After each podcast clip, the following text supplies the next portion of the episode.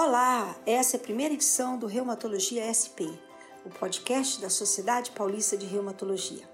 A cada edição você vai acompanhar e ter a chance de conhecer melhor os assuntos de evidência clínica e científica e que fazem parte do dia a dia do reumatologista. Nossa proposta é agregar conhecimento científico à prática clínica, ao dia a dia do consultório. A nossa primeira edição vai tratar do olho na concepção do reumatologista. Eu sou Virginia Fernandes Moça Trevisani, professora da Unifesp e da Unisa. Venha comigo.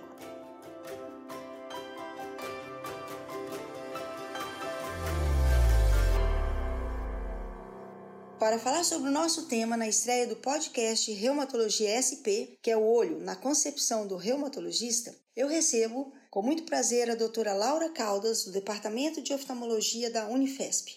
Ela faz parte do setor de patologia externa. Bem-vinda, Laura. É uma honra ter você aqui conosco. Obrigado por ter aceito participar desse primeiro podcast da Sociedade Paulista de Reumatologia. Grata. Oi, doutora Virginia. Muito bacana esse convite. Eu acho que é muito importante a gente ter essa abertura para conseguir uma conversa entre o reumato e o oftalmologista, para tentar aproximar as duas especialidades e comentar o que é bacana do nosso dia a dia no ambulatório. Então, muito obrigada pelo convite. Hoje conversaremos sobre as esclerites no contexto das doenças reumatológicas. Vamos aqui nos debruçar nas melhores evidências para o diagnóstico e tratamento. Lembrando a importância desse tema, é muito triste, né, Laura, constatar que nós temos em torno de 40 milhões de pessoas cegas no mundo.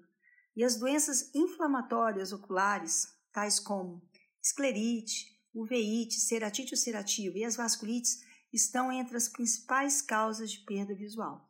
Laura, muitos colegas eles acabam esquecendo a anatomia do olho.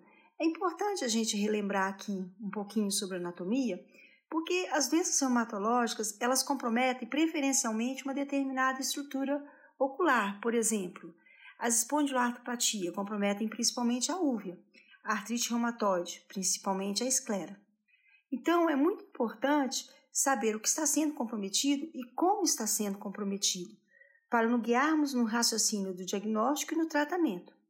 Então vamos aqui relembrar rapidamente um pouquinho da anatomia ocular. Então, lembrando que a retina é a estrutura dentro do olho que é mais importante para a formação da visão. Então, as estruturas do olho têm um, um objetivo de deixar os meios transparentes para que a luz chegue até a retina e também elas têm a característica de proteger a estrutura. Então, você pensar no olho, a gente tem que lembrar que ele funciona como uma cebola, assim, vamos dizer, em camadas. E as camadas, elas, é, elas estão intimamente ligadas. Então, a, a, camada mais externa do olho, que é essa parte branca que a gente olhando no espelho, a gente vê um branco no olho, é o que a gente chama de túnica externa, onde tem a esclera que é esse branco do olho recoberto por um tecido chamado conjuntiva. Na parte da frente dessa túnica mais externa, a gente vê uma estrutura transparente, que é a córnea, que é como se fosse esse vidro do relógio. Intimamente ligada à, à esclera, na parte de dentro do olho, vem uma túnica vascular, que é o que a gente chama de úvea.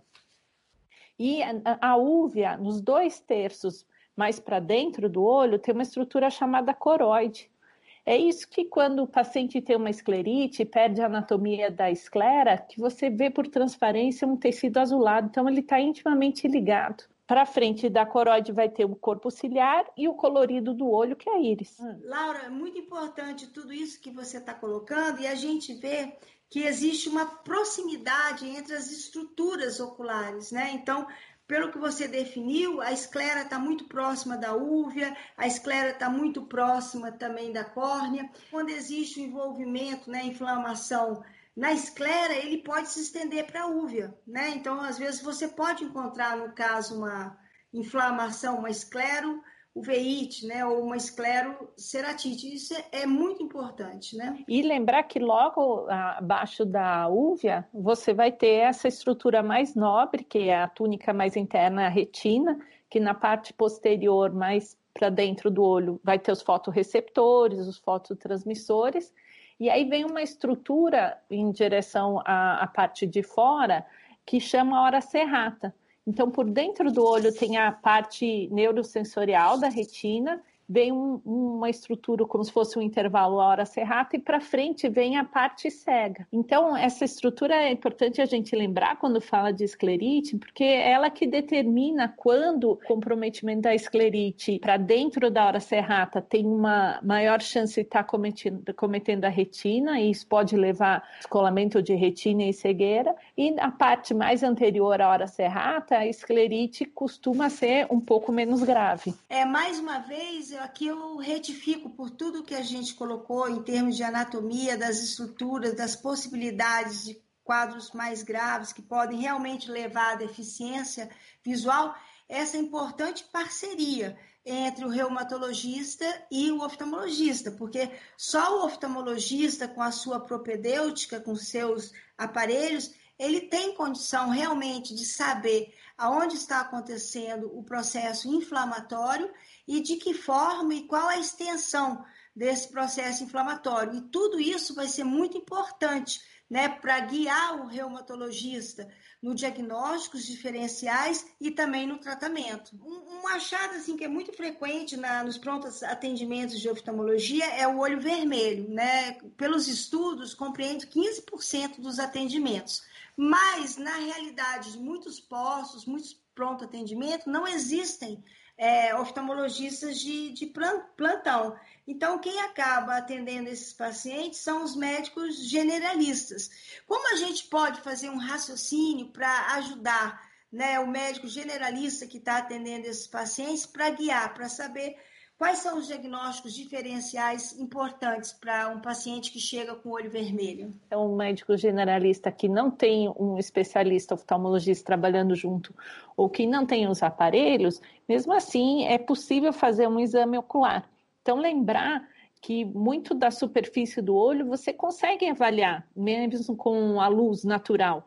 E a maioria das pessoas hoje tem um celular que tem uma lanterna que pode estar auxiliando. Então, chega um paciente, é, ele não tem um, um, consultório oftalmológico, que tem aquele aparelho que chama lâmpada de fenda, que a gente consegue ver com aumento as estruturas do olho, mas ele tem sempre uma iluminação. E aí, algumas coisas da, do exame oftalmológico, como a motilidade ocular, o campo visual contrastado, o generalista não vai nem precisar de aparelho. Essa parte do exame ele consegue fazer.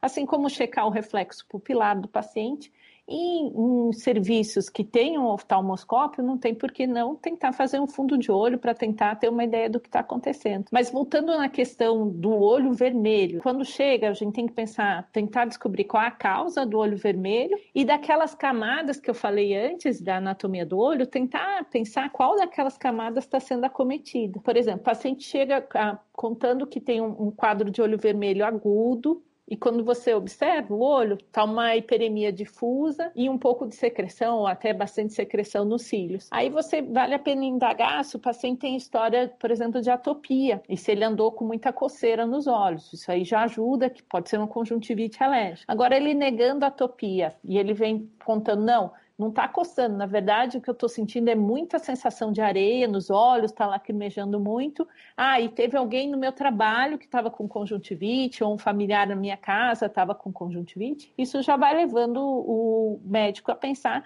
numa conjuntivite infecciosa, mas comum é mesmo a conjuntivite por vírus. E às vezes palpando assim na região pré-auricular, você pode até encontrar um linfonodo. Isso já ajuda muito o colega. Então, a hiperemia difusa com secreção sem baixa divisão, sem muita dor, mais provável seja uma conjuntivite. Agora começa a preocupar mais quando o paciente, além da hiperemia, vem contando que está doendo o olho. Ele está com dor e está com baixa divisão.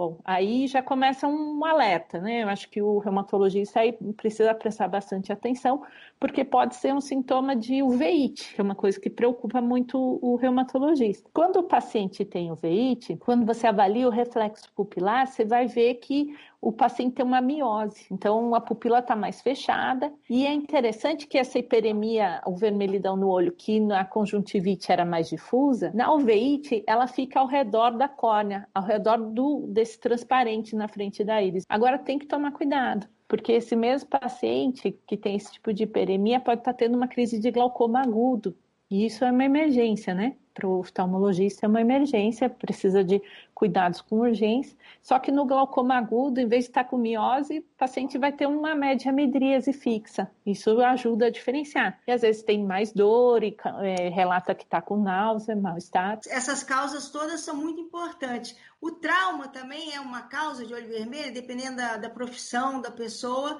pode haver Isso. algum traumatismo. Eu acho que é uma causa frequente também de olho vermelho, é. principalmente em pronto atendimento, né, Laura? É, mas aí com a lanterninha, com a luz, você já vai conseguir avaliar pela história, a profissão do paciente. Com a lanterna, você já consegue muitas vezes ver um corpo estranho na córnea, ou se você verte a pálpebra, vai conseguir até achar um corpo estranho na, por dentro da pálpebra. Mas aí, esses pacientes com trauma, eles têm, né, essa, essa história, olha, eu senti entrar um corpo estranho, é, é mais comum. Agora, quando ele tem o olho vermelho e está com uma hiperemia difusa, vem com história de dor, sem baixa divisão, sem secreção, paciente para o reumatologista, principalmente, ele precisa, o reumato, começar a pensar numa crise, pode ser uma episclerite. A episclerite é como se fosse a inflamação mais superficial da esclera. Importante lembrar que ela vai acometer, assim, pacientes mais jovens. E muitas vezes pode ter uma doença de base, mas o mais frequente é que ela seja idiopática. Então, pacientes mais jovens com uma crise de dor, hiperemia difusa, sem baixa visão, sem secreção. O mais comum é episclerite. Agora, o que dá dúvida é a diferenciação do paciente de episclerite com a esclerite. A esclerite, sim, é uma doença de prognóstico pior, mais grave, só que aí acomete pacientes mais para frente, com 40, 50 anos é, de idade, e é, interessante que o tipo da hiperemia no olho da episclerite e da esclerite são diferentes. Como a esclerite é o acometimento inflamatório da esclera, ela vai pegar os vasos mais profundos. E como eles são mais calibrosos, eles, quando ficam vasos dilatados, vai dar uma cor violácea para o olho do ô, paciente. Ô, Laura, o generalista ele pode usar para fazer essa diferenciação. Você acha que ele tem condição de usar um colírio com fenilefrina? Para ver se desaparece essa hiperemia, no caso, assim, para poder diferenciar a episclerite da esclerite, no caso da vasculatura? Tem total condição. Com colírio de fenilefrina, ele não precisa nem da lâmpada de fenda. Ele pinga o colírio, espera alguns minutos e, na, no caso da episclerite, ele vai ver que essa, essa hiperemia vai sumir. E na esclerite, mesmo que diminua um pouco a hiperemia, ele vai continuar vendo os vasos profundos dilatados. Então, isso ajuda muito.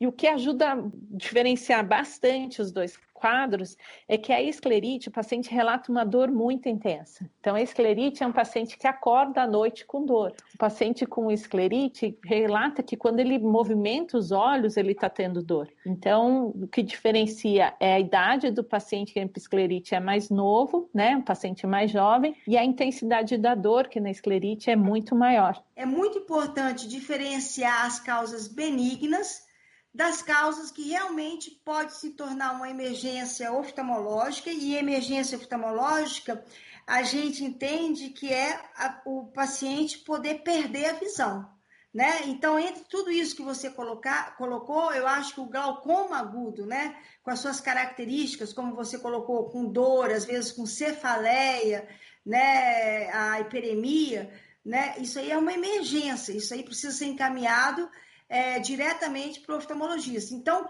para mim, ficou como bandeiras vermelhas, red flags, a dor, né? Paciente com dor e com diminuição de visão, né? Você falou de esclerite posterior, da gravidade, é, pela proximidade com a retina, que pode levar a uma. O comprometimento pode levar a um descolamento da retina ou até perda visual. Como que são esses subtipos de, de esclerite? Quando o médico ou oftalmologista está diante de uma suspeita de esclerite, é uma doença interessante, porque na verdade, como ela é consequência de várias doenças, é, você tem que começar a tentar a, dividir diante de que problema que você está enfrentando, porque um paciente com esclerite, ele pode ter associado ou uma doença inflamatória sistêmica, que é o mais comum, ou uma doença infecciosa sistêmica, que é o mais raro. Menos de 10% vai ser uma doença infecciosa, tanto sistêmica como infecciosa local. Então, um pós-operatório de uma é, cirurgia de superfície ocular que infectou, pode dar uma esclerite. Mas é, o mais comum é que não seja, é que seja realmente uma doença inflamatória sistêmica ou muitas vezes até idiopática. Então, assim, você consegue fazer um diagnóstico em torno de uns 50% dos casos de esclerite. Nos outros é, 50%, eu acho que por mais que você investigue, isso não é possível, né? Quando você está diante do, do, paciente com esclerite, para ajudar muito no raciocínio, é importantíssimo fazer um exame oftalmológico bastante detalhado e a anamnese. Na anamnese, você já começa a tentar direcionar para que doença que o paciente está apresentando. Então, uma anamnese detalhada, o inquérito sobre os diversos aparelhos e sistemas, a, a questão social do paciente, o contato com doenças infecciosas, né? É uma coisa que ajuda você a começar a fazer o teu raciocínio.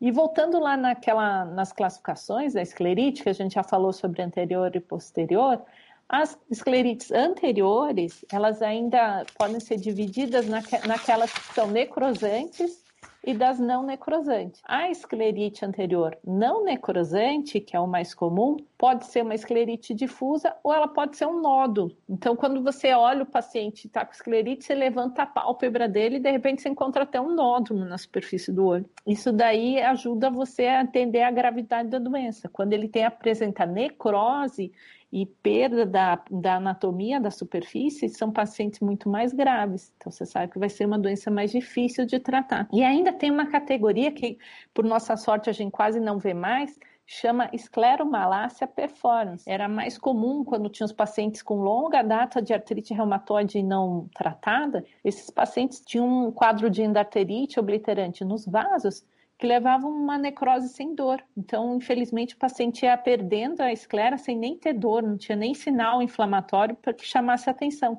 Então, ele só via aumentar aquela mancha azulada, né, que eu falei, é a esclera perdendo a anatomia, você vai vendo por baixo da esclera uve, e aquela mancha azulada ia aumentando, ele nem sabia o que estava acontecendo. Isso, para nossa sorte, a gente quase não vê mais. Se a gente pensar em termos reumatológicos, tem pelo menos 15 doenças reumatológicas diferentes que cursam com esclerite. A artrite reumatoide é, sem dúvida nenhuma, a que mais causa, até pela sua prevalência como doença, né? A esclerite dentro dessa doença acontece em 6% dos casos. Mas, e assim, pode ser difusa, nodular, com necrose, né? E também, como você colocou, pode acontecer a escleromalácia perfurante. Classicamente, a esclerite dentro da artrite reumatoide ocorre naqueles pacientes já com longa data de doença, com anticorpos positivo, fator reumatoide positivo, anti-CCP positivo e também pacientes que têm outras manifestações extraarticulares, como nódulos reumatoides. Uma coisa que é muito importante, aqueles pacientes com artrite reumatoide que têm necrose, tem uma esclerite com necrose, necrosante, ou uma lesão associada, uma lesão ulcerativa periférica associada ou isolada, isso já para o reumatologista, isso representa casos muito graves, que têm envolvimento sistêmico grave, né? E se não tratados efetivamente, aumenta muito o índice de mortalidade, porque essa vasculite que está acontecendo dentro do olho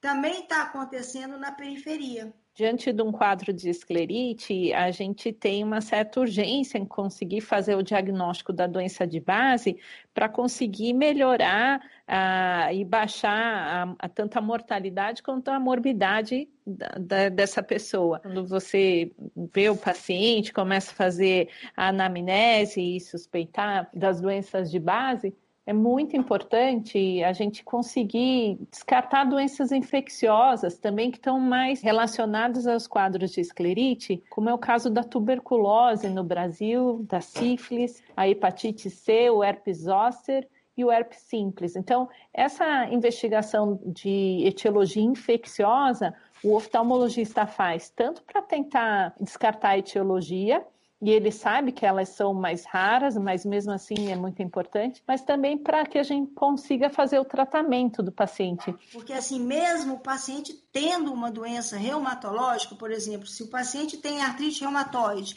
né, que é o mais frequente da gente encontrar a inflamação da esclera, geralmente não existe dificuldades no diagnóstico, mas esse aspecto tem que ser levado em, em consideração. Esse paciente, ele é imunossuprimido pela doença dele, pelos medicamentos que ele toma, ele tem né, se ele estiver tomando principalmente é, imunobiológicos, anti-TNF, eles têm um risco aumentado de terem infecção, principalmente tuberculose. Então, mesmo que eu saiba que meu paciente ele tem artrite reumatoide e que a esclerite pode fazer parte do quadro clínico dele, eu tenho de ter esse cuidado nesse paciente de afastar a infecção. E outro ponto importante que eu acho que são os medicamentos que os pacientes usam. Então, por exemplo, alguns imunobiológicos, eles por si só podem levar o paciente a ter uma inflamação ocular. Essa então, esclerite é pela doença de base dele ou essa esclerite está sendo causada pelo medicamento que ele está utilizando? Então, é uma dúvida que a gente tem. E alguns medicamentos, teoricamente, causam mais do que outros. Então, por exemplo, o etanercept, a gente sabe que causa mais do que o adalimumab e o fliximab, mas também são relatados casos com esses outros dois medicamentos e com outros. Outro ponto, tratamentos para osteoporose, que são muito comuns nessa faixa etária que os pacientes são envolvidos. Né? Por exemplo, principalmente os de uso endovenoso, aumenta o risco 1,5 vezes. Então, a probabilidade de eu ter esclerite usando ácido zoledrônico para o tratamento da osteoporose é 1,5 vezes maior do que se eu não estiver usando. Então, tudo isso tem que ser levado é, em consideração nesse raciocínio né, de diagnóstico dos pacientes. Além do questionamento né, da, das medicações, do contato com doença infecciosa é, e do exame completo, a gente começa a fazer o pedido dos exames laboratoriais. Então, isso é oftalmologista, né, que é, já no primeiro atendimento e na, diante do, da esclerite, a gente já começa a fazer alguns exames. Então, enquanto a gente aguarda o resultado dos exames de laboratório, o que a gente pode fazer para ajudar essa pessoa é já iniciar é o uso de anti-inflamatórios não hormonais, porque a gente está aguardando ainda o resultado do PPD, do raio-x de tórax, dos exames é, para sífilis, para hepatite. O que, que acontece? Um paciente idoso que tem já uma história de gastrite, já teve uma úlcera gástrica, ou que você já sabe que esses pacientes eles têm dor articular, já usou muito anti-inflamatório, você está com medo de fazer a medicação anti-inflamatório sistêmico, a gente pode, nesses pacientes, usar a triancinolona. Então, a triancinolona subconjuntival, ela pode trazer bastante alívio para esses pacientes, pode controlar bastante a dor, o quadro inflamatório, até que a gente tenha mais resultados. A triancinolona Isso. sozinha, às vezes você não consegue tratar, porque 50% dos pacientes que você usa triancinolona, eles vão ter a recidiva da crise. Mas muitas vezes é uma maneira de você dar conforto para essa pessoa até que você consiga usar outras medicações. É, e até que a gente consiga, Laura, tentar fechar um diagnóstico, né? Então, assim, um estudo que foi feito, retrospectivo de 500 pacientes com esclerite e episclerite, eles mostraram que pacientes, né, que têm esclerite e episclerite e têm doença sistêmica, que a esclerite foi agrupado com os outros sinais e sintomas ou de forma isolada, a primeira manifestação em quase 40% dos casos.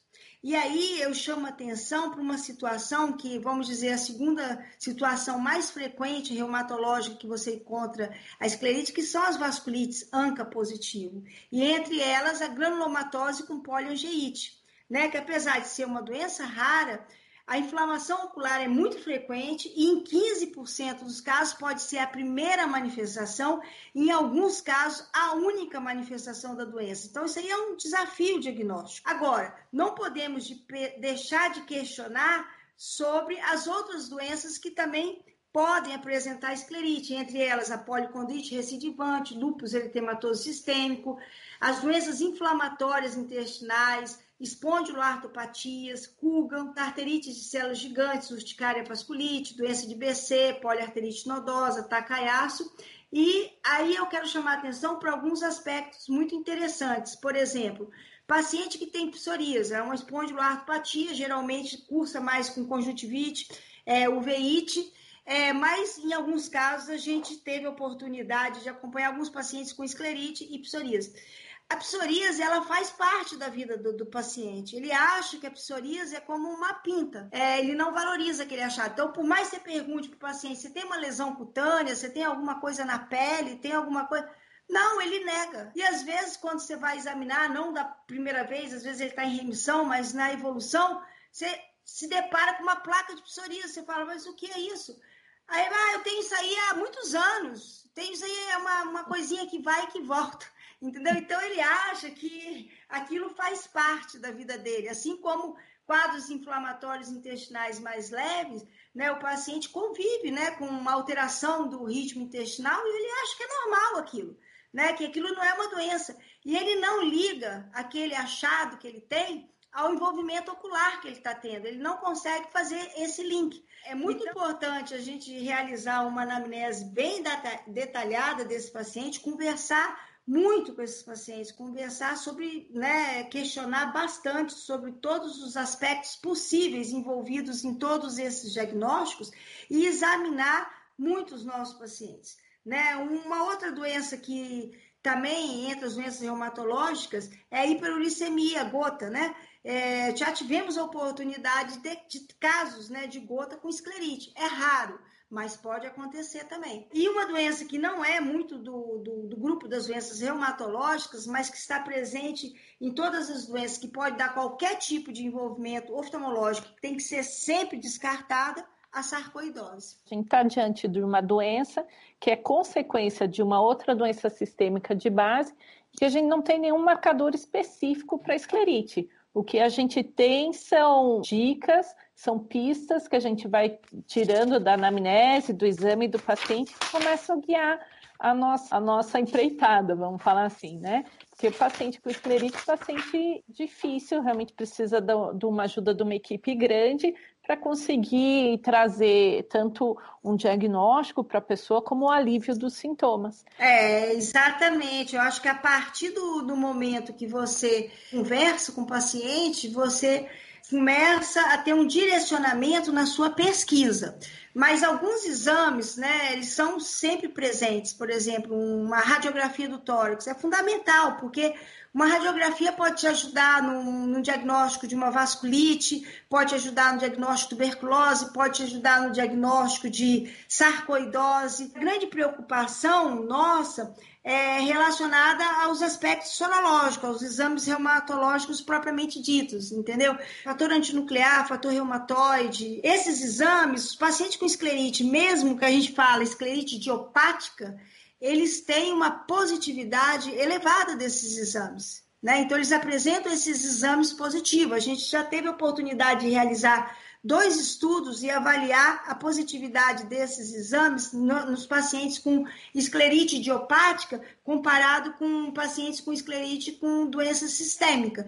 E a gente não consegue é, observar grande diferença entre a, a positividade desses exames, pacientes com esclerite dita idiopática, eles têm anticorpos antifosfolípidos positivos, eles têm fator antinuclear positivo, fator reumatoide positivo, anti-CCP positivo, ANCA positivo. Então, eles têm todos esses exames positivos. A única diferença que nós encontramos nos estudos que nós realizamos, o título dos anticorpos. Quando o paciente ele tem uma doença reumatológica, uma doença sistêmica, os títulos são mais altos, né? Isso é diferente. Quando o paciente só tem a esclerite, né, que a gente fala esclerite idiopática, porque a gente não acha uma causa, naquele momento, não é que não exista causa, naquele momento que nós estamos investigando, nós não estamos achando a causa, aí, nesse caso, o título é mais baixo. Então, ele pode ter um FAM positivo, fator reumatóide positivo, antifosfolípido positivo, mas em títulos mais baixos do que quando o paciente apresenta uma doença sistêmica. Então, esses achados nós conseguimos evidenciar em dois estudos que publicamos de casuísticas de pacientes com esclerite. É importante. Agora, lembrar que a esclerite pode ser a primeira manifestação. Né? Tivemos oportunidade de acompanhar pacientes que começaram com esclerite, foram tratados como uma esclerite idiopática, por um motivo ou outro, esse paciente parou o tratamento, aí abriu quadro renal, quadro pulmonar, quadro articular, quer dizer, na realidade, ele era doente sempre. Como ele foi tratado, o quadro ele ficou meio que camuflado. Quando ele deixou por um motivo ou outro de ser tratado, aí a doença veio com tudo. Esse paciente tinha granulomatose com poliangeite. Já tive quadros de artrite reumatoide que abriram como esclerite. Então, são nuances que acontecem no dia a dia e que também são relatadas, né, que pode acontecer. Não é o, o que acontece em 90% dos casos. Mas, principalmente para as vasculites, lembrar que pode ser a primeira manifestação e a única manifestação da doença. Então, esse paciente precisa ser acompanhado, principalmente naqueles casos de uveíte refratária, que não respondem muito bem ao tratamento. Eu acho que é importante falar aqui que tem uma, um passo no tratamento da esclerite que o oftalmologista consegue se guiar sozinho. Então, depois que a gente tem o resultado do laboratório, excluindo uma infecção sistêmica no paciente, a gente já pode é, começar o tratamento e geralmente a gente faz uso de corticoide nos nossos pacientes com a dose de 1 miligrama por quilo no início e, vê, e vamos acompanhando. Então, o oftalmologista que inicia o tratamento, ele vai percebendo sinais de melhora. Então, ele vê o controle da necrose, a diminuição da hiperemia, nos pacientes que têm uma esclerite que começa, além da esclera, a cometer a córnea, ele vê que essas lesões que estavam infiltrando a córnea começam a desaparecer, ele observa, por exemplo, que não teve descolamento de retina, ele vai observando sinais de melhora. Aí depois de mais ou menos né, um mês que aquele paciente está controlado, a gente começa a retirada do corticoide, bem lentamente e vai observando. Isso é o oftalmologista que tem que fazer. Então, tanto a introdução do corticoide como a retirada é, não é uma coisa que cabe ao reumatologista fazer sozinho, porque como é que ele vai avaliar dentro do olho, como é que estão tá os sinais inflamatórios? Quando a gente tem um paciente que a gente usou corticoide, um mês, ficou bem, você retirou, dá para observar. O paciente ficou bem, a gente vai seguindo com o oftalmologista. Agora, esse paciente, depois de um mês, você tenta retirar o corticoide, recidiva a doença. Ou mesmo aquele paciente que, mesmo você usando o corticoide, não está tendo doença, pronto. Aí o oftalmologista vai precisar mesmo da ajuda da, da reumatologia porque aí vai ter que lançar mão de outras medicações para ajudar a controlar esse quadro inflamatório e evitar a perda de visão, até mesmo a perda do globo ocular. Uma coisa importante, né? Porque o reumatologista ele recebe,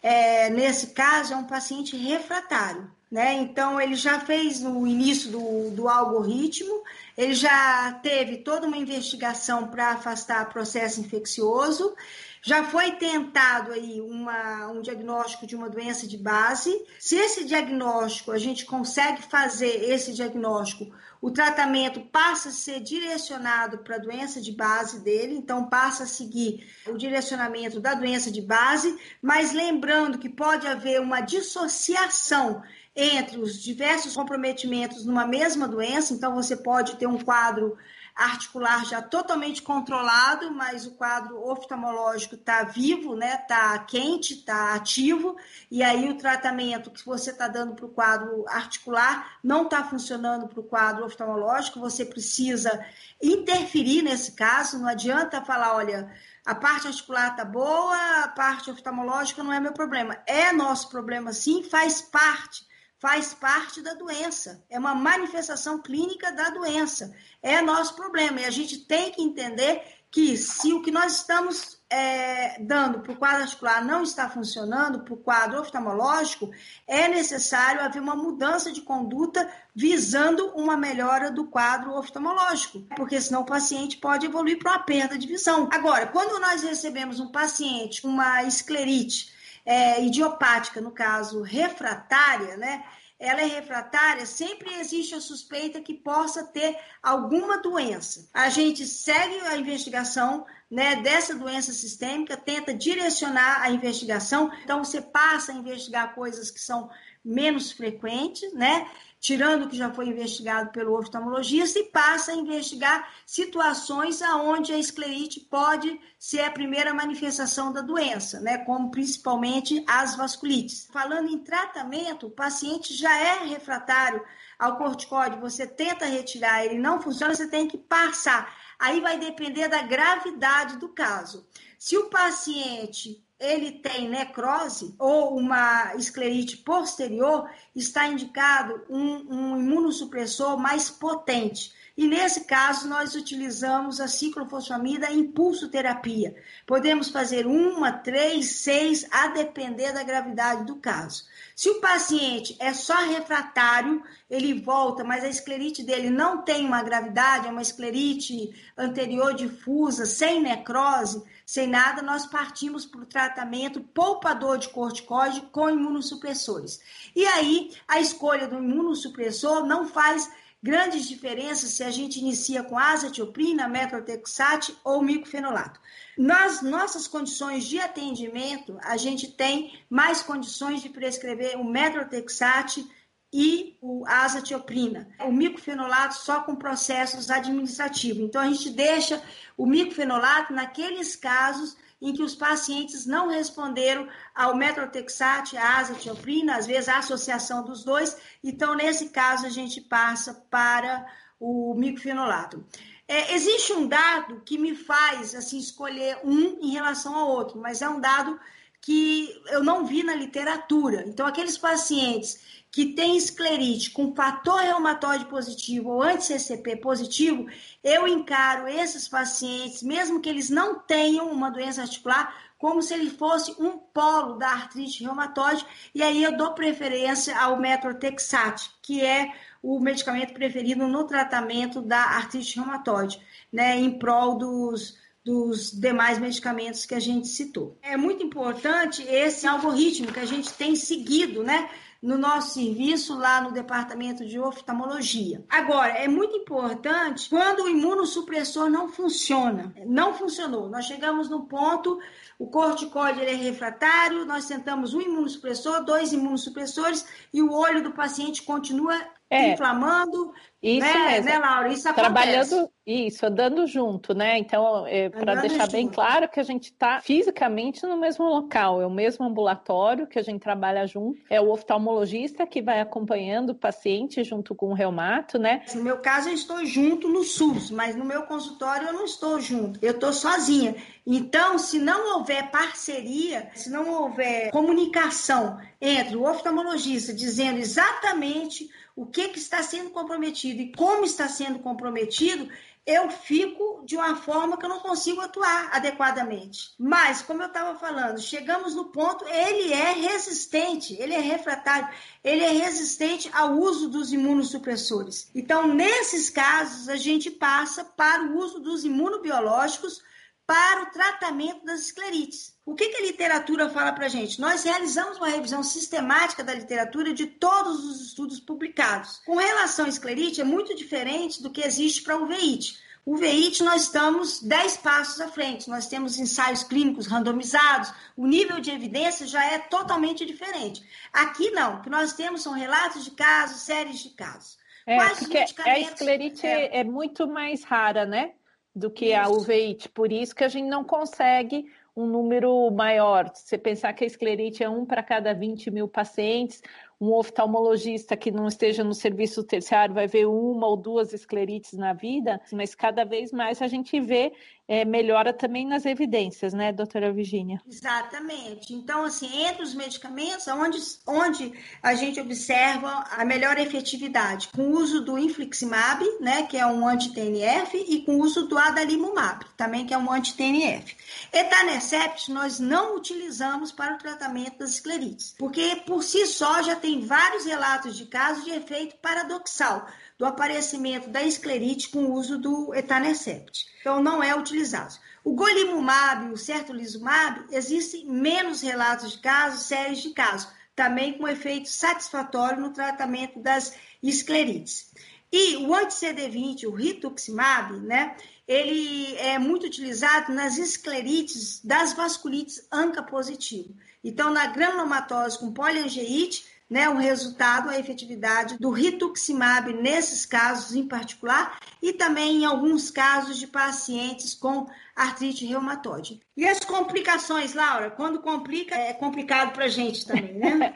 é, então, o que a gente vê de complicação, né, além da piora da qualidade de vida do paciente, o paciente começa, não consegue trabalhar, não consegue dormir, a gente pode ter, pela estrutura do olho, acometimento da parte mais anterior da córnea, né? Você pode ter casos que a esclerite leva até um afinamento da córnea com risco de perfuração e perda de visão. E você pode ter, nos casos mais graves de esclerite, também um paciente que evolui com descolamento de retina e perda de visão. E alguns pacientes chegam a um quadro inflamatório tão grave, né, mais relacionado às vasculites, que ele pode ter até perda do globo, é como se o globo entrasse em atrofia. Não pode ter um paciente evoluindo dessa maneira tão é, terrível, sendo que existe tratamento para a doença. Exato, Laura. Eu acho que agora eu já até sei a sua resposta em cima de tudo que a gente conversou, mas eu gostaria da sua opinião particular, né? Você acha que esses pacientes refratários, eles devem ser tratados com a ajuda do reumatologista? O paciente refratário ao tratamento do oftalmologista está num ponto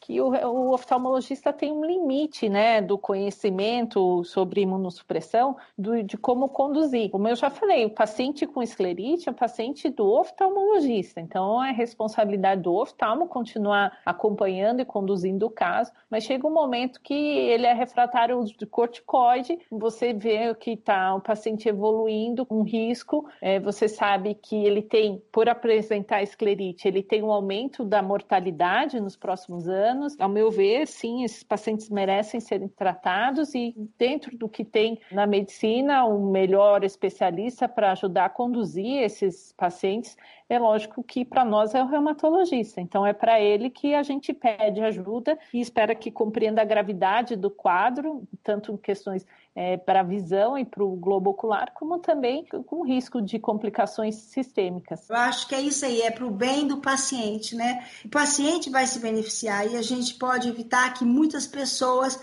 percam a visão. Eu acho fundamental essa parceria e, e o que eu vejo assim nos nossos resultados me deixa muito feliz, entendeu? É isso mesmo. Legal. Esse foi o bate-papo de hoje, o bate-papo de estreia do podcast Reumatologia SP da Sociedade Paulista de Reumatologia. Siga a gente no Facebook, no Instagram e no Twitter, sempre com a identidade Reumatologia SP. Se você gostou e se o que conversamos agregou algum valor às perspectivas clínicas sobre as quais você atua, fica a nossa sugestão. Compartilhe com seus amigos. Quero agradecer mais uma vez a participação brilhante da doutora Laura Caldas, do Departamento de Oftalmologia da Unifesp. Sempre um prazer, é sempre um prazer. Espero ter podido ajudar. Eu espero que com essa conversa fique mais fácil né, para os reumatologistas é, entenderem um pouco mais essa doença. No nosso próximo episódio, vamos continuar o debate sobre o olho na concepção do reumatologista. Dessa vez, o papo será também muito interessante e será sobre uveites. A nossa convidada especial é a doutora Heloísa Vasconcelos, Departamento de Oftalmologia da Unifesp, do setor de Úvila. Nosso muito obrigado a todos e até a próxima.